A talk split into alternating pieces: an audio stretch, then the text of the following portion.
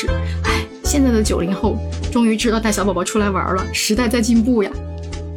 我觉得客观来说，就是能带小娃出门的，其实最主要是父母愿意玩。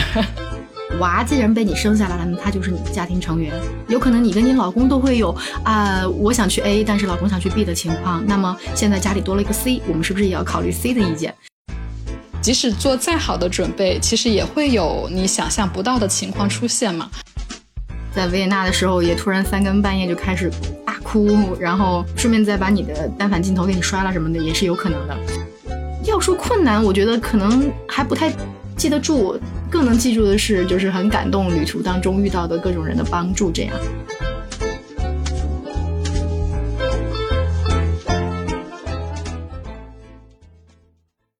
Hello，大家好，欢迎收听新一期的气垫床与早餐。这一期节目呢，我们要聊一个我们节目开播以来我最不擅长的一个话题，就是带娃 旅行。对，旅行这两个字就是大家都很熟悉嘛，也是我们节目官聊的话题。但是加上带娃这个，我就完全不懂了，因为我觉得带娃旅行应该是特别困难的一件事情。但是我们今天请到了两位经验十足的宝妈来跟我们聊聊。他们是怎么带娃出游的？据我了解，两位妈妈已经带娃去过很多很多的地方，不仅仅是国内的一些好山好水，而且还去过很多国外的国家，甚至我有很多都没有去过。然后我们其中一位房东，他甚至在他的宝宝五个月的时候就带着娃出国旅行了。还有另外一位妈妈，她是现在 base 在东京，然后她是两位宝宝的妈妈，对，然后也带着娃去过好多好多地方。所以呢，我们今天就把话筒交给两位妈妈，然后让他们来跟我们分享一下带娃出游的一些趣味经历吧。我们先请两个妈妈跟大家打个招呼吧。嗯，Hello，大家好，我叫凡凡，然后我现在 base 成都，呃，我的宝宝现在有五岁了，我就是刚才说的那个五个月就带娃出去玩的那个人。然后，呃，虽然 Cindy 不擅长带娃旅行，但是我觉得这件事情可能艾比莹特别的擅长，所以我觉得你放心了，待会儿你很有聊的。然后。嗯，我之前带娃就去过我们今天另外一位嘉宾甜甜家，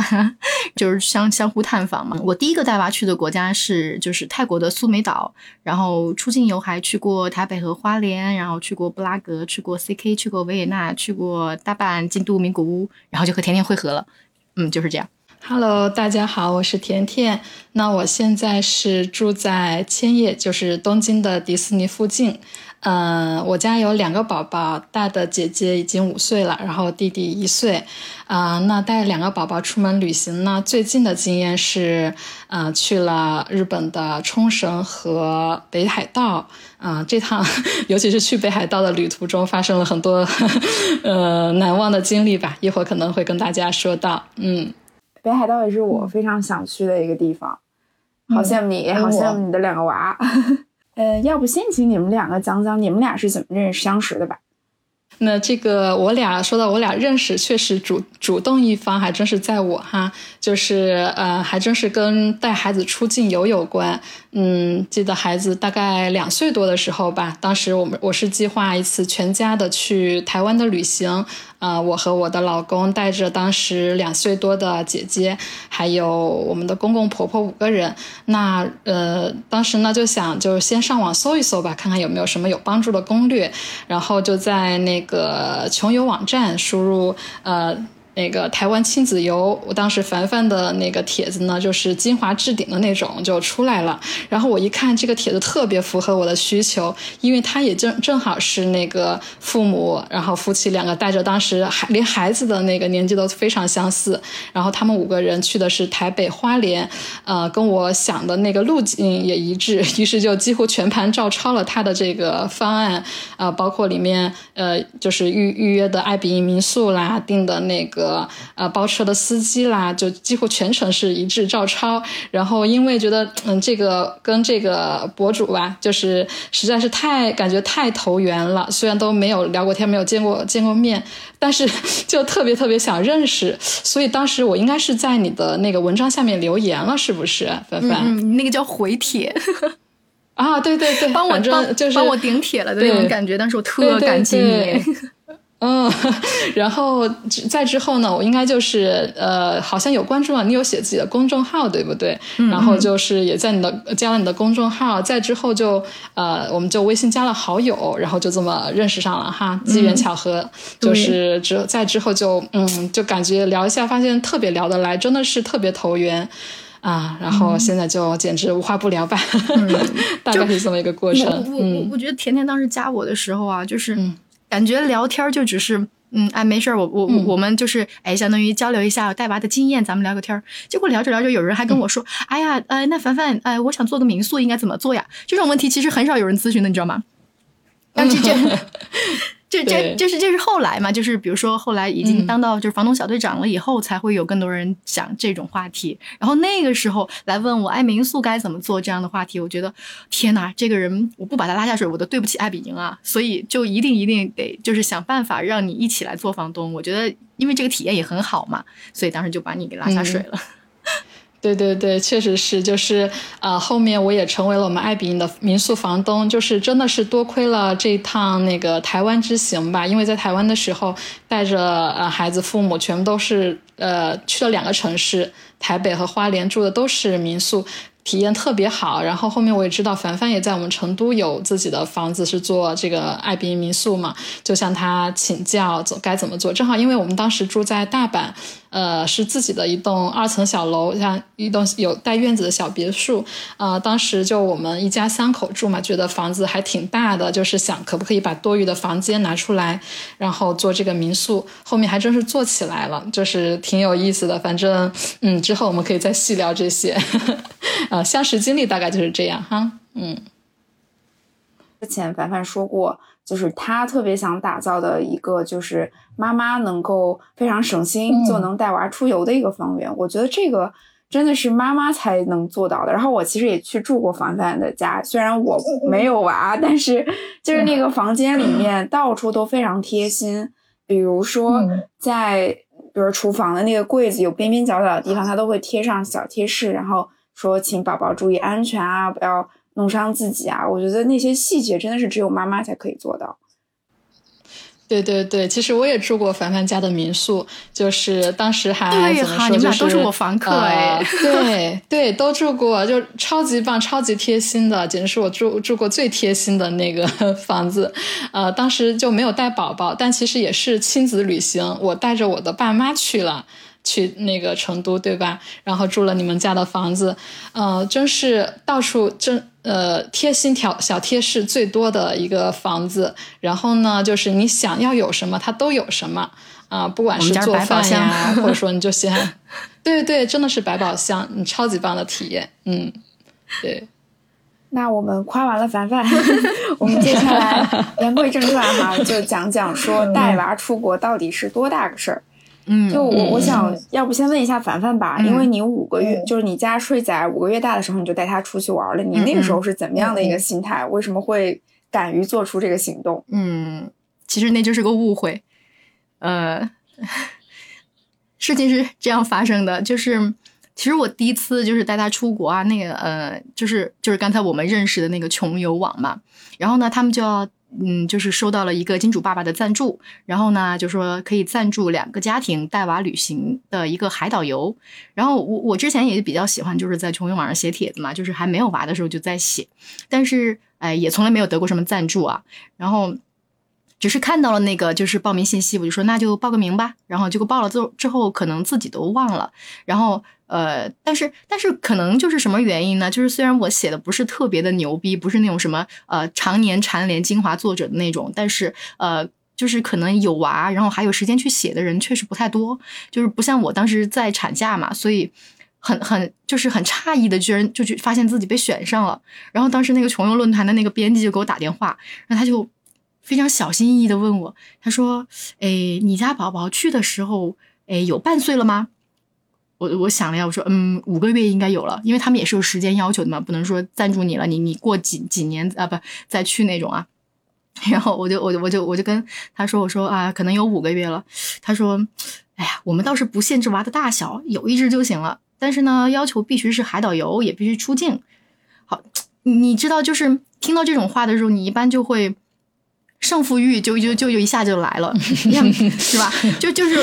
娃娃都有了一个海岛和出境，还能难倒我吗？是吧？所以就，哎，当时一个闪念过了一下就没问题，然后就答应人家。然后果断就开始准备这些什么，就是呃海岛出呃对，当时那个金主爸爸还赞助我们海岛出行的那些什么物品啊，然后包括呃我看他给另外一个家庭赞助的都是什么，哎小姑娘在海边穿的那种纱裙啊，特别漂亮。给我们家赞助的就是连体衣包皮服，天天知道这是什么？对，就就挺反正挺好玩的，对，就就就就是这样去的，嗯。那你带娃那次是去了哪个地方呀？啊，嗯，因为要求海岛嘛，所以当时去的是泰国的苏梅岛。嗯，那你觉得就是那一次旅行，因为也是你的第一次带娃出去旅行，对吧？你有遇到什么困难吗？嗯，有。我我我觉得当时最大的困难就是如何说服外婆和奶奶。我感觉你这么说，感觉你自己 自己觉得轻而易举，压力不大，反倒是别人给你的压力，是吧？就是他们就会觉得哇，这么小怎么可以带出去呢？但是后来就啊，因为一系列的事情吧，就还是他们有一些改观，就是这样。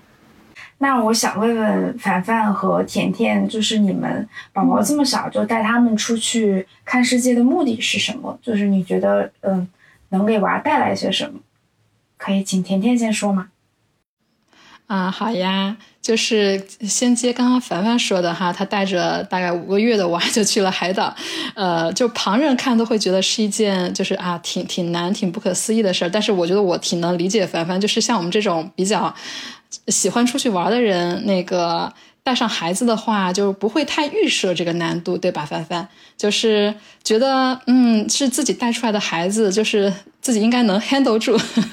所以，呃，像我的话，如果带比较小的宝宝出游，像我现在的话，是因为有两个宝宝嘛，姐姐现在五岁，弟弟一岁，那，呃，就说到带他们出去有什么样的目的？其实，如果是带很小的宝宝的话，呃，客观来说，没有对孩子来说没有什么期待，因为。呃，他还确实什么都不懂。如果是五六个月的话，就相当于真的是一个附属品，我自己玩高兴了就行，所以就会选择自己想去，但是也得考虑孩子的情况，就是不会呃尽量不要旅途太劳累这样。那如果对这样小月龄很小的宝宝的话，说好的方面的话，我觉得应该就是对他大脑的刺激会比较多，呃，应该是一种比较正向的刺激嘛，接触的新东西越多。呃，到他长大了肯定不记得这段旅程，但是我们相相信，就是他小小时候经历过的一点一滴，都会成为嗯帮助他更好成长的那一部分呃好的因素吧。然后带大稍微大一点的孩子，比如说像我们家姐姐现在五岁，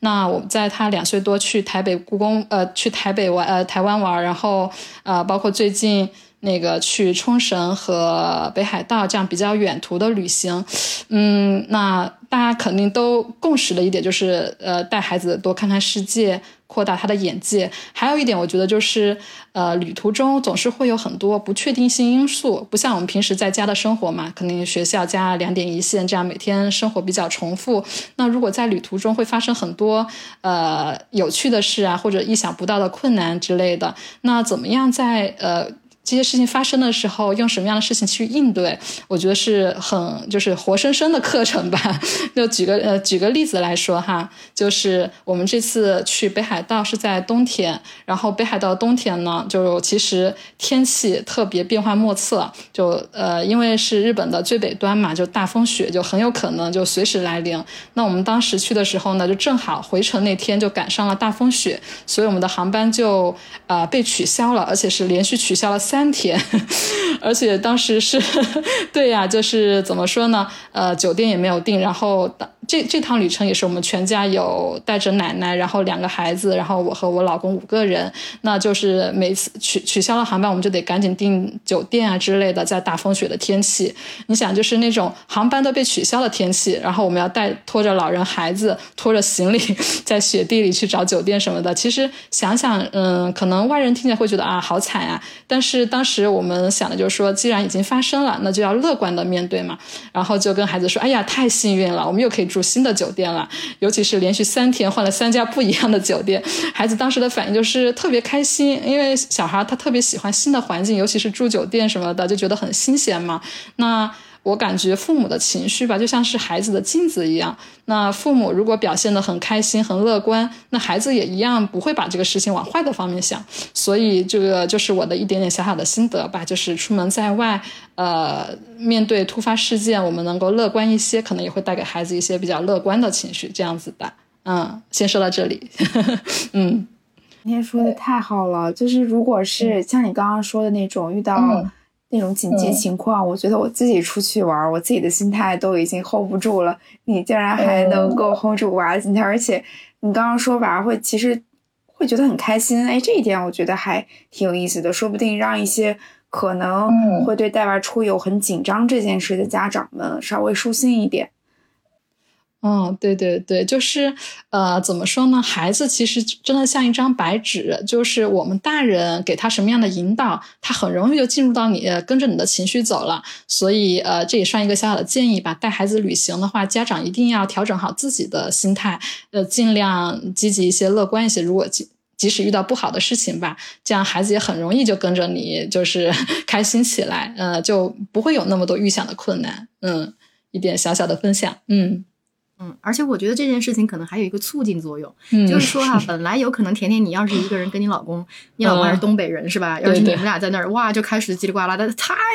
悲催了，怎么这酒店就就没了呢？好，然后结果带着娃，你现在不忙，我得先佛系一下，忍一忍，然后还能把自己心态调节好是吧？然后娃给你的就是反促进作用，其实是说不定还有这个。其实真的就是带着孩子的话，确实就像凡凡说的，就你很多时候你就想，哎呀，那个我现在如果太焦虑，那个孩子肯定也会被吓着。所以为了孩子的话，我们也会及时调整自己的状态。所以其实也是换个角度说，孩子也帮了我们很多，对不对？而且就是出门玩就是一个心情嘛，嗯，心情好了就觉得什么都是挺好的。呃，不用非得去什么有名的景点呀，只要心情高兴了，我觉得，嗯，就是简简单单的旅行也都特别棒，嗯，尤其带着孩子哈，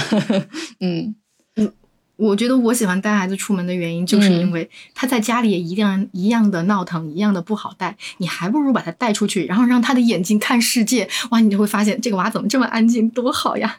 哇，原来是这样，真的刷你们俩的回答，真的刷新了我的认知，就是我可能印象比较深刻是，比如说。呃，我出去玩，然后在飞机上会遇到那种带孩子的妈妈，然后就孩子有的时候坐飞机可能会有些不舒服，孩子就会一直哭嘛。那在飞机那个很拥挤的环境上，然后妈妈有的时候就会变得很手足无措，甚至是觉得很不好意思，就是在那种。很尴尬的情况下，我就可能对带娃出游产生了的妈妈们产生了一种 心疼、同情、同情。但其实实际不是这样的，对吧？摩拳擦掌了，甜甜，你先讲还是我先讲啊？你你摩拳擦掌，你来。这个事情，我觉得呃，我也有遇到过，嗯，就是我遇到过其他的娃在飞机上哭的这种情况。呃，但是我家娃不管是跟我坐十几个小时的飞机，还是呃，就是短途的那种，呃，睡不睡觉，我我都有呃有办法安抚到他。就是我的娃基本上没有在飞机上有过，比如说持续三十秒以上的嗯哭闹的情况。就是呃，怎么讲呢？就是我我我专门以前还专门写过一篇帖子，怎么样让宝宝在飞机上保持一个好的心情。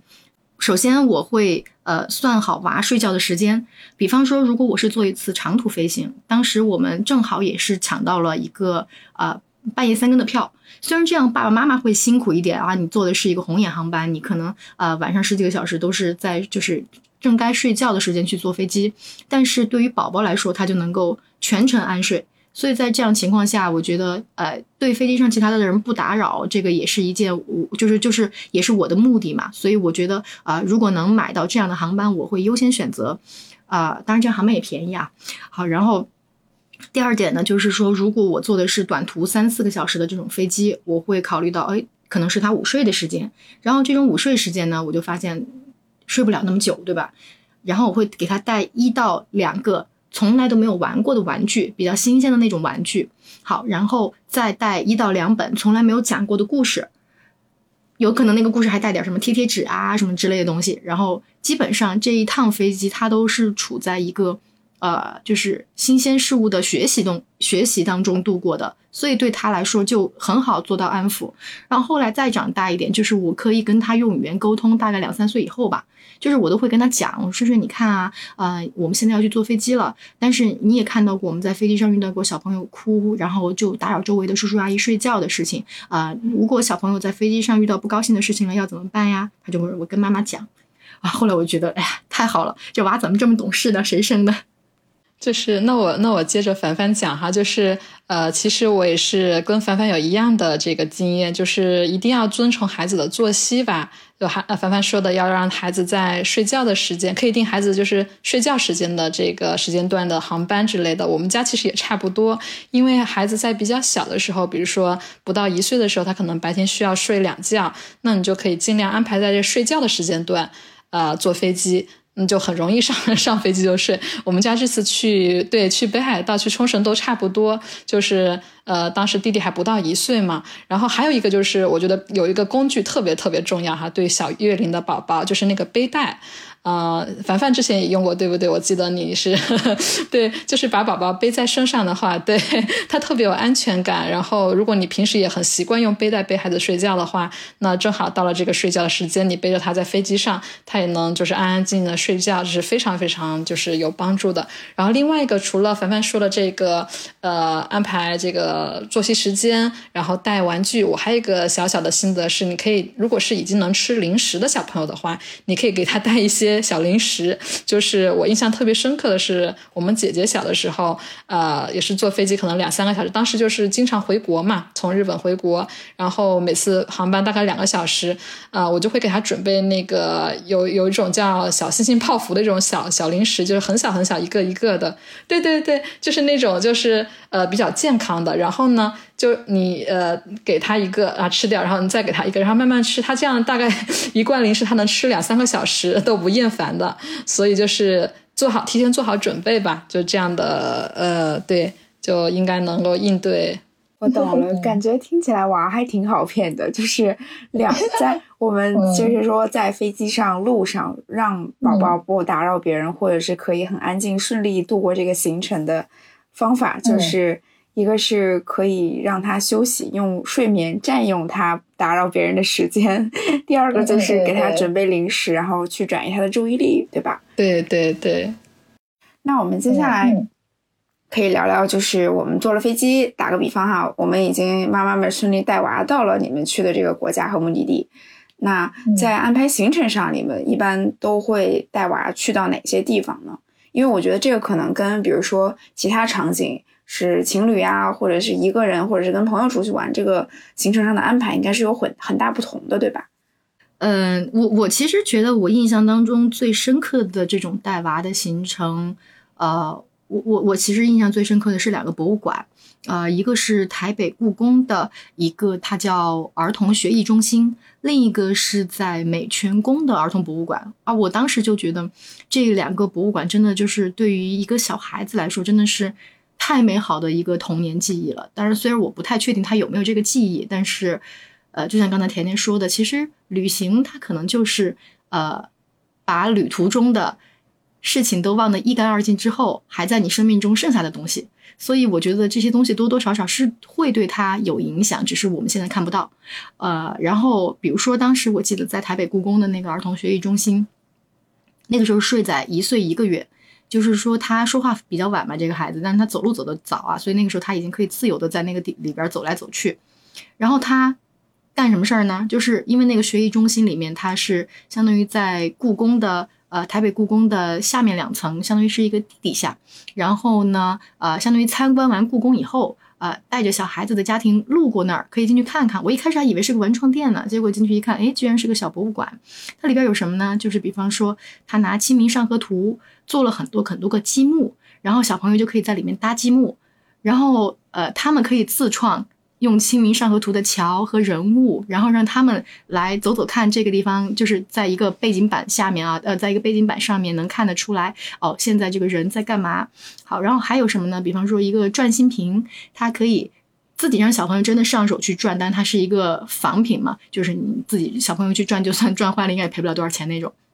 啊。然后还有就是呃，比如说他。讲一些香料，然后它可以让小朋友自己去触碰、去摸。去看去闻，然后还有一些，就比方说故宫台北故宫不是有那个红烧肉的那个石石头吗？然后他就把那个石头做成做成了一个呃，相当于就是一个一个三 D 的动画，小朋友就可以假装自己坐在那块红烧肉上面，等等等等，就是有很多可以让小朋友亲临到这些故宫珍藏的展品上面去做一些啊体验的东西。然后我特别开心的是，他自己去就是转了转心瓶去玩了这些积木。他同时还在那儿，就是他连自己中文都还不会说的情况下，他居然可以在旁边跟一些对日本小朋友无障碍交流。我当时我的我都惊了，我一看他给一个日本小朋友递递积木，然后日本小朋友也非常开心的接了过来，然后两个人还就是有互动。我当时，哎，要是我说我说让你妈妈跟一个日本阿姨都没法这样交流啊，你们真棒。所以当时就觉得。嗯，这种东西应该就是呃，我我我觉得可以带小朋友多去体验的地方，就包括后来我呃还有那个美泉宫也是，就是茜茜公主的以前住的那个宫殿，然后。对对，然后那个地方就是有那种小孩儿，就是他们那个时代的小孩玩的玩具，就比方说，呃，我们现在在中国有时候都会看到一些仿品，但是他们那个时候是就是真就是啊，可能更精致的一些真品，然后那些真品的复制品拿来给小朋友在那个地方玩儿，然后他可以去体验这个宫殿里面那些小的刀、小的剑，甚至可以就是你们看过我的那个微信朋友圈的那个首页嘛，都是我给睡仔穿了一个特别长的他们的那个。宫廷礼服，对对对，然后那个头发长长的都快打到他的脚踝了，然后就是就是可以体验这些，就是包括呃小女孩还可以在里面体验盘发，然后小男孩可以在里面去体验骑小木马，而真的是就是相当于那个时候的，就是骑马的那种感觉。虽然那个马是非常小的一个道具嘛，但是就是这些东西就会让我觉得特别值得让小朋友去。就是我，我也是跟着凡凡的脚步去过这个故宫博物院地下一楼的儿童学习中心。那个，我就接着凡凡讲哈，就是，呃，对这个地方呢，我有一个小 tips，就是因为这个儿童学习中心本身是免费的，然后。如果就是因为小朋友他肯定逛不住那个上面的普通博物院嘛，我我当时就是我和我我们全家都买好票进去了，但是孩子就是根本就看不下来，都要在地上打滚，然后就我就带着他去了地下，地下确实非常非常好玩，然后。呃，但是地下又是免费的嘛，就相当于我我买了那个正常的票就已经浪费了，所以就是给大家建议是，如果要去这个地方的话，呃，必须要安排一个人陪小小朋友玩的话，这个人就不用买票了，就陪小朋友在地下一楼玩好了，然后改天你再去这个地方会比较好。对，嗯，除了这个呃台北的故宫博物院，然后说带小朋友出门就是要怎么样安排行程嘛？啊，我的经验是。嗯，怎么说呢？就是首先那个目的地的选择吧。如果是比较小的小朋友的话，呃，可能就不太适合去看那种，比如说呃，必须要看各种特别大的名胜古迹呀这样的地方，因为小朋友确实也不太能理解。如果真的是比较小的小朋友的话，呃，像那种海岛啊，比较能轻松的玩的，然后大人能轻松的呃躺平，小朋友可以玩水啊，玩沙子这样的地方还挺好的。那如果去了一些。呃，像那个大人喜欢的地方，那我们也在旅途中，就是给小朋友也穿插一些他们会比较喜欢的部分。就比如说那个，我们去到台北，呃，去到台湾的那个花莲吧，花莲泰鲁阁是特别有名的，就是大山大河那种奇景，对吧？凡凡也去了哈，我是跟着你的脚步去的。当时是大人们都特别特别满足，但是小朋友就觉得很无聊啊，就是看来看去没什么可看的。那那天行程之后呢，我们就当地的包车司机就带我们去了一个呃特别小众的，就是在网上估计都找不着的那种呃小小小的地方，就是呃一条小溪，然后有一一汪特别特别漂亮的绿色的那个溪水，然后就在那边就是特别天然自然的地方，小朋友光着脚丫子下去踩水啊，然后跟大人 撩水啊，看小鱼，就特别特别开心。所以就是说，嗯。呃，就是大人和小孩喜欢的部分穿插着来吧，这样就是呃，让小朋友也能体会到这个旅途中的美好。我是这样的，这样的感觉。嗯嗯，对，刚刚甜甜甜刚好正好回答了我 其实更想问的一个问题，就是，呃，因为旅行行程安排中肯定会有一些取舍嘛，比如说有一些是宝宝想去的，我我估计可能妈妈们都会先以宝宝的需求为主，然后把对，但是。同时有的时候，比如说我们出国就好不容易去一次，当然也希望能够满足一下自己一切想要打卡的地方，自己的愿望。所以就不知道妈妈们怎么在这个这两个需求当中做一个平衡。嗯，确实是哈，就是 Cindy 的这个问题，呃，就像我刚刚说的，如果孩子确实是太小的话，嗯，确实要考虑他能不能接受这个目的地。那我们可不可以就是让他再大一些的时候再去？比如说，呃，我特别想去欧洲啊，去法国巴黎啊之类的国家。那呃，如果孩子太小，你带他去一个是他可能也不太能那个感受到这个行程的美好。如果他大一些去的话，嗯，他就是能跟你一起去看这些比较好的东西的话，是不是也确实能值回那个飞机票那个票价？所以在他比较小的时候，呃，适当的对目的地有一些取舍，我觉得也是挺重要的。嗯。我我也同意甜甜说的这种穿插这个行程，就是说，娃既然被你生下来了，他就是你的家庭成员。然后有可能你跟你老公都会有啊，我想去 A，但是老公想去 B 的情况。那么现在家里多了一个 C，我们是不是也要考虑 C 的意见？所以虽然是主观帮他考虑了，但是我觉得呃，不管怎么样嘛，就是我们只要一家人能够开开心心、非常和谐的把每个人都照顾到，呃，我觉得应该是可以值回票价的。对对，而且其实小朋友的那个。开心的点特别简单，对不对？凡凡就是小朋友，就是玩石头、玩沙子、玩水，然后有个小小的什么公园呀，有点秋千，就特别容易满足。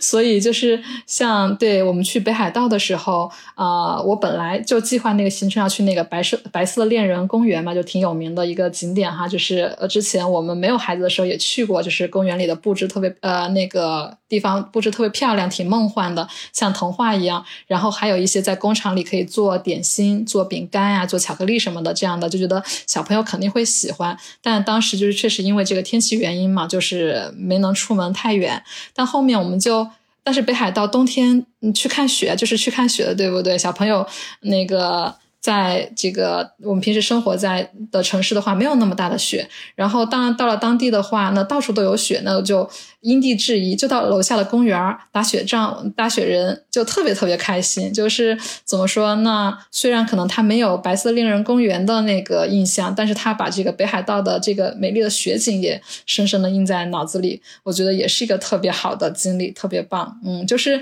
带孩子出行的话，就可能。嗯，你的行程吧，就特别得随机应变，不能就说完全按照我们大人 想好的。呃，像我们就是情侣旅行的时候，哎，去哪打卡一定要去，要不然就好可惜。就是不能有这样的心态，不能有这样的执念，反而是相对轻松一些。可能啊，这个地方去不了，那我们换一个相对。呃，可能容易做到的，然后孩子也喜欢的，大家都能开心的，这样的也能达到旅行的目的，对不对？就是开心就好嘛，大家。对，你们知道吗？上次你说看雪啊，我带睡仔去故宫的那次，啊，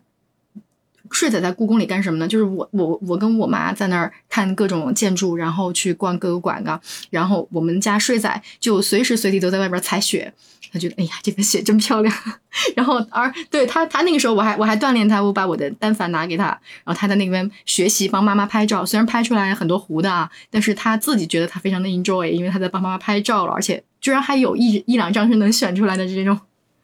对对，就是感觉带孩子出门的话，嗯，听起来就觉得就是挺挺挺困难的。就是，但是我就建议，就是大家不要太预设困难吧。孩子的话，到了外面反而就是比家里。呃，就真的是当妈妈的都有这样的心得，对对。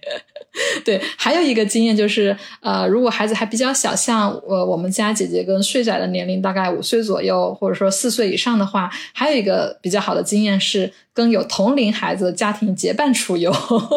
因为小孩子在一块，他们就非常容易玩到一块去。这样的话，就是给大人减轻很大的负担。尤其是如果比如说去去海岛，我就其实疫情结束之后，我就特别想约凡凡，约你们全家一起去海岛，孩子们能在一起玩，那我们就可以在旁边躺平了。要不然，如果是就带自己家带孩子去的话，孩子可能还会缠着你说啊，妈妈你陪我玩这个玩那个，反而达不到你就是出出游想要那个放松的目的。我感觉两位妈妈就是可能宝宝也比较听话，然后妈妈们确实经验十足。感觉呃，虽然你们带娃去过那么多地方，好像听起来都蛮顺利的，但是就是秉承着我锲而不舍的精神，我就想问问你们，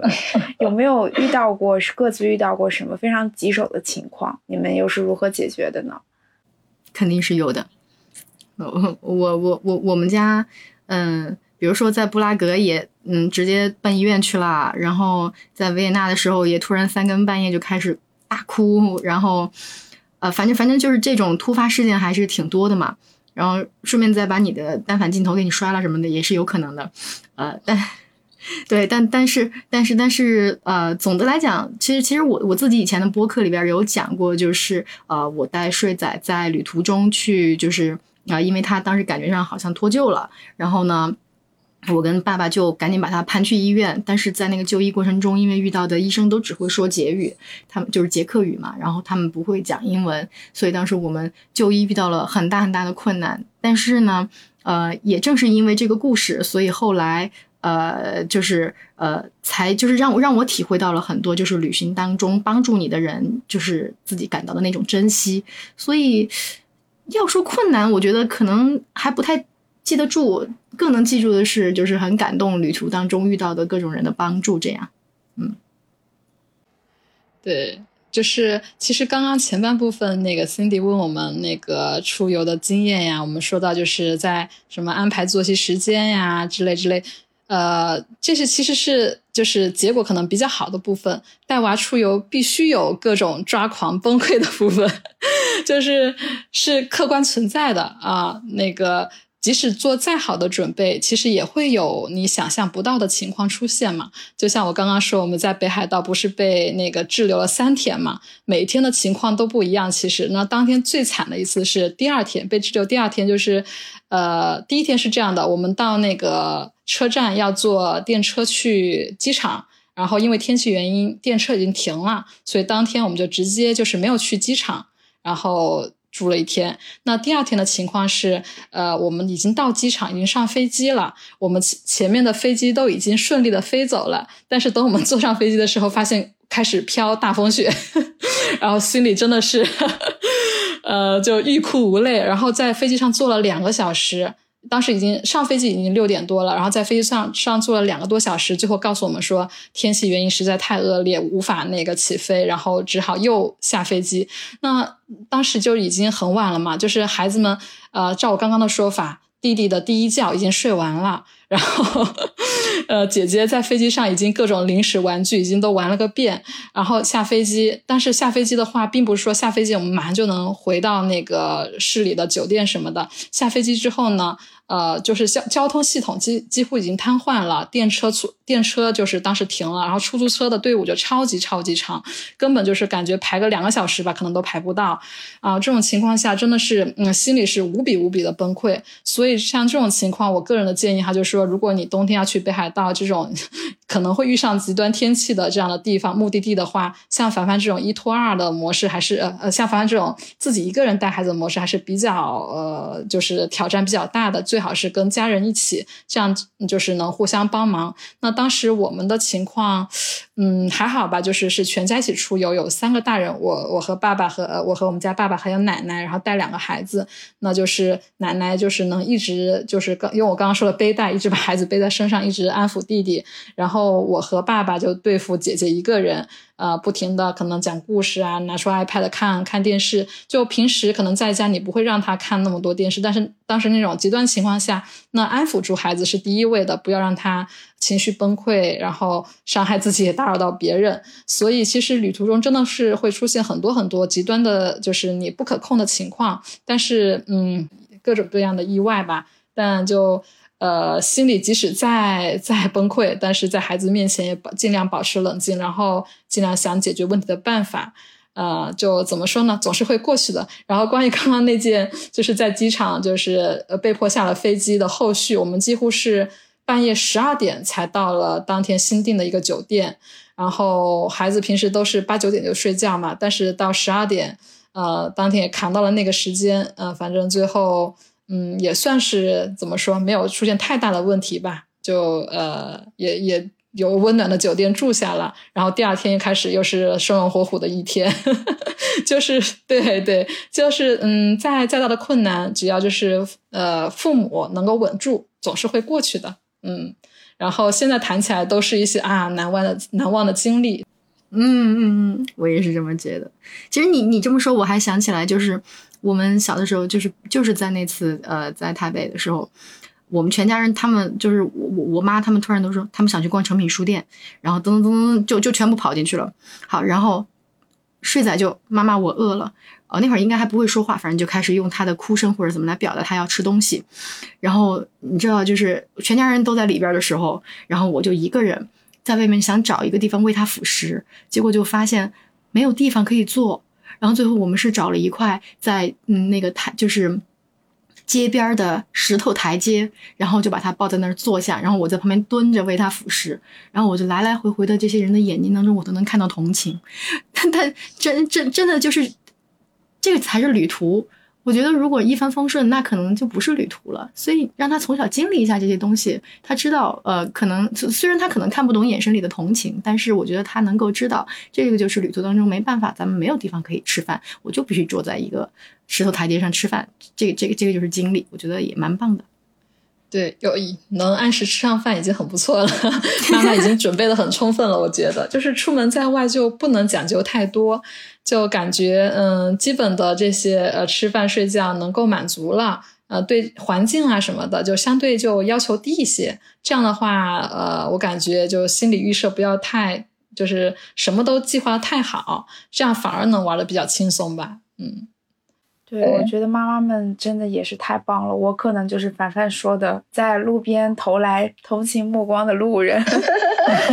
但是我今天才知道，原来妈妈们心里这么强大，他们根本没有把这种同情放在眼里，觉得自己全部都能够解决。对。那我接下来就想问问，就是，呃，你们带娃去过这么多地方嘛？然后也带娃去体验过那么多世界上很美好的东西，我就想问你们。呃，有没有在娃后面，可能他们回忆起，或者是某突然有的时候会说一句话，回忆起那次的旅行，让你们觉得哇，我带娃去过那个地方，真的太值得了。有没有这样的瞬间？有有，虽然以前很小，但是有。他会告诉我，妈妈，我还想去北京，妈妈，我还想去平潭，呃，就是福建那个平潭。然后妈妈，我还想去哪里哪里，就是。包括他自己会看着我小时候给他拍的那些视频，然后自己在那咯咯咯咯的笑一半天，反正挺好的。我觉得他他会，嗯，就是可能不能够自己马上回忆起来哦，我小时候去过哪些哪些地方。但是当他看到那些照片，或者他自己突然想到了，呃，他曾经发生过的某一件事情的时候，他还是会去，比如说最近的一次旅行，他就会提出来，妈妈，我还要去哪哪哪，就是这样。对。就是确实是孩子感觉，我们觉得孩子很小嘛，很多事情不记得，但，嗯，他可能不会记得整个事情的全貌，但是其中的一个节点或者是一个什么样的画面，呃，在你遇到类似的情况的时候，就会从他的脑子里蹦出来，他就会说了这件事情，然后当时你就会觉得哇，好神奇啊，小朋友就就真的还记得，所以就真的不像是有些人想的，孩子太小了带出去有什么用呢？但嗯。我觉得这些都是他生命中很重很重要的闪闪光点吧，嗯，我觉得还是很有意义的，对吧？嗯，严重同意。嗯嗯，所以妈妈们其实也没有想说很急功近利的让娃娃可能在旅途中一定要学到什么，而是希望带给他们快乐，然后在生命里留下美好的记忆就可以了，是这样吗？嗯，你你急功近利也急不来呀。对对，而且我我觉得客观来说，就是能带小娃出门的，其实最主要是父母愿意玩，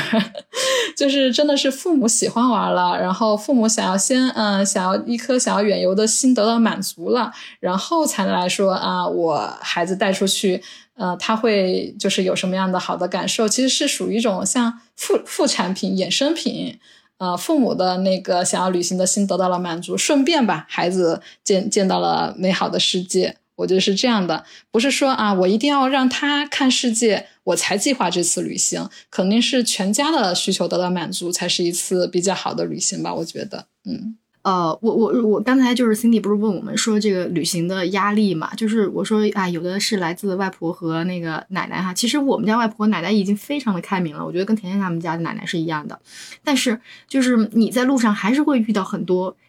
路人甲乙丙丁，然后他们就啊，你家宝宝这么小，你带出来也太不负责任了吧？什么我们家宝宝八个月都没有带出来，然后我都会怼回去，你们家八个月都不带出来，你才不负责任。然后在。在在在，就是我我记忆特别深刻的就是有一次我在啊布拉格，当时下飞机的时候，然后就有一个人当时在那个摆渡车里边就跟我说：“你们家人是没人帮着带孩子吧？”我看着他确实他也是挺同情我的那种，不是真的来说风凉话的。然后我才说：“哎，是的，是的，我们就是迫不得已才把孩子带出来的，你同情一下我吧。”好，然后嗯，但但但实际上我的内心其实是有点不高兴的，就觉得哎，怎么一路都是这种哈，我也就就。不解释了，但是呢，就是后来我们不是嗯一路走到那个 C K 小镇嘛，就是那个克鲁姆呃克鲁姆洛夫那个那个小镇上，然后当时我们正在就是街上找吃的，就看到了一个中餐厅门口就挂了一个呃可能是一个什么反正挺有中国标志的一个什么东西，然后呢就有点吸引睡仔的目光，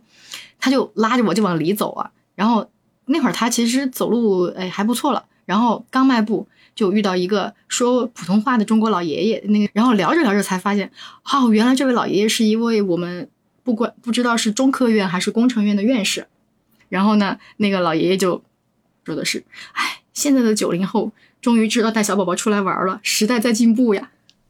于是后来我回家，我就把这句话翻给了我妈听，翻给了奶奶听。然后从此以后，我们家外婆只要是要出去玩，都跟我说：“哎，这次我们跟谁谁谁他老年团啊，啊，要不然我把瑞瑞带去。” 我说：“别别别，你儿别给人家添乱了。”但是就这种观念嘛，就是说在他们老一辈里边，也其实是就是就是会有改观的这样。嗯，对，其实就是。呃，可能一开始，呃，爷爷奶奶呀、外婆他们会不太理解，但确实用一些那个活生生的例子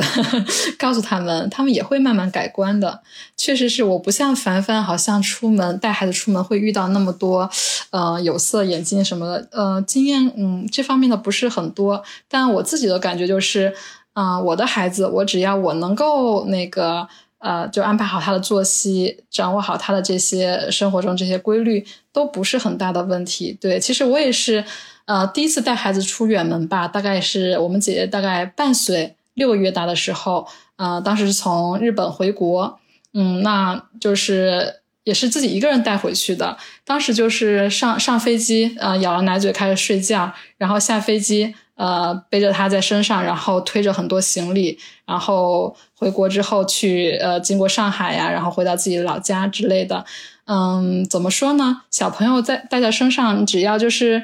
嗯，能够就是让他知道妈妈是一直在他身边的，能够好好的安抚住他，然后他其实是会用他的眼睛来看这个新的世界，然后不会给你带来那么大的问题吧？我觉得，嗯嗯。可能就是也跟你在日本有关系嘛，就是说，呃，我我看到很多海外的人，呃，就包括还有韩国人，他们在国外也是，就是一个家庭可能一个婴儿车推三个娃，最小的一个还抱在怀里的那种，可能就三四个月一样的出来玩，然后而且只只有爸妈两个人，我当时觉得太佩服了，我们这算啥呀？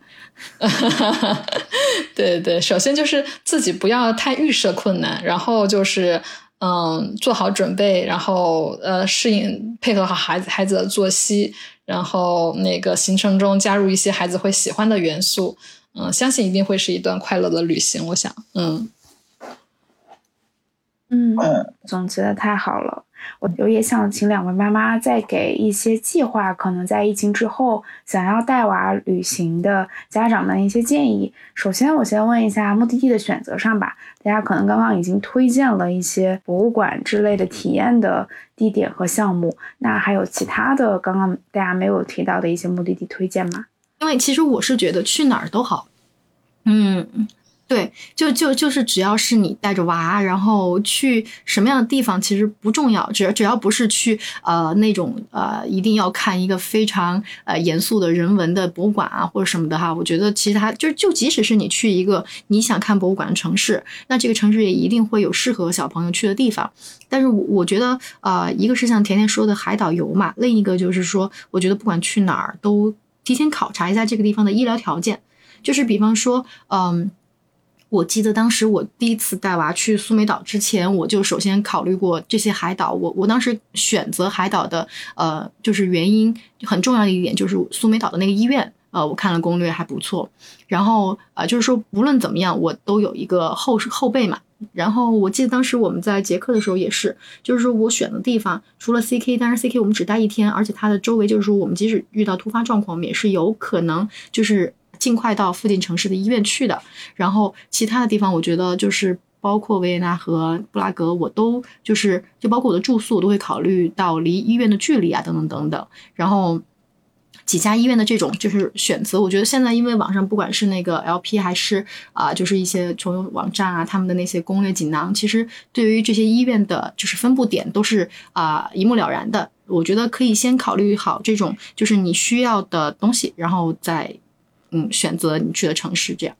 啊，对对，就是刚刚凡凡也说到，就是医院方面的事情嘛。那呃，关于这点的，我有点点补充，就是如果是出出境游的话，大家嗯可以提前买好就是保险，对不对？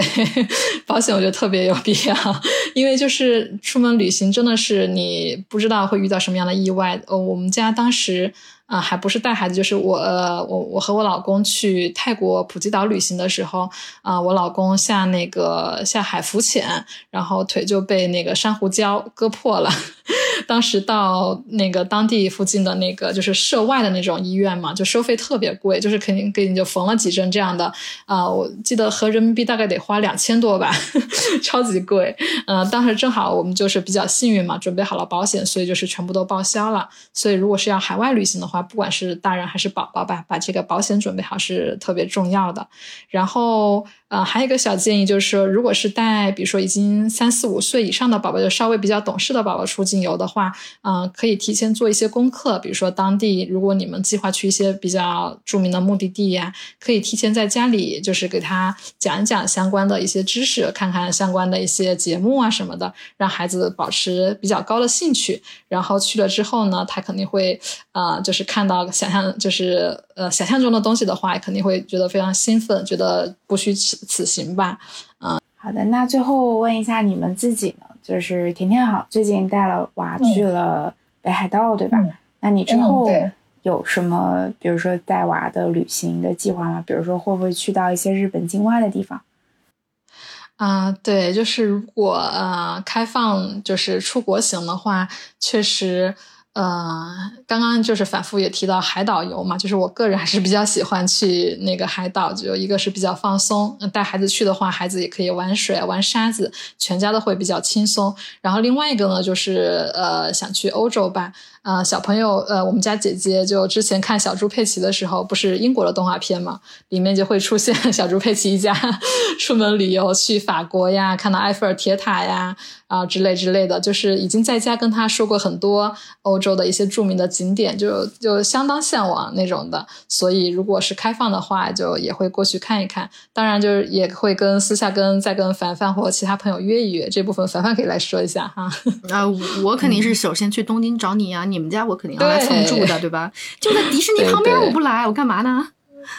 对对，必须必须，欢迎欢迎，我太期待了。嗯，那凡凡你呢？你是不是已经迫不及待想带娃出去玩了？嗯，肯定是。其实，呃，如果真的是国境就是开放，可以大家嗯，就是比较自由的去境外游的话，呃，肯定是先要去找甜甜。然后另外就是，呃，我自己也是特别想带睡仔再去一次，就是呃新西兰，因为以前我们就是呃去的时候还没有睡仔嘛，然后。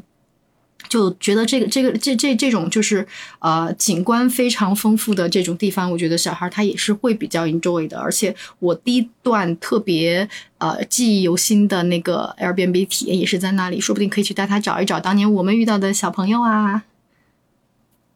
呃，这次疫情的话，呃，日本国就是在日本国内的话，相对对旅游的限制不是很大，但确实是，嗯，出境的话就成了很大的问题，尤其是。啊，回国太难了，现在简直难于上青天。然后我经常会跟我们家姐姐说，那个国内好玩的地方呀，特别是有很多好吃的东西，就是给她馋的呀，就特别向往能够回国。然后另外一个确实是，呃，我刚刚提到的，就是特别向往那个欧洲的那些。呃，有名的地方想去打卡，嗯，对他自己想说啊，我想去意大利，想看那个斜塔什么的，所以就真的希望疫情能够快快结束，能够带孩子满世界跑一跑，嗯。好的，今天特别感谢两位妈妈给大家带来干货十足的经验分享，那我们就预祝每一位宝妈们在疫情后都能带宝宝开心的出游吧，期待我们早日线下相见哟。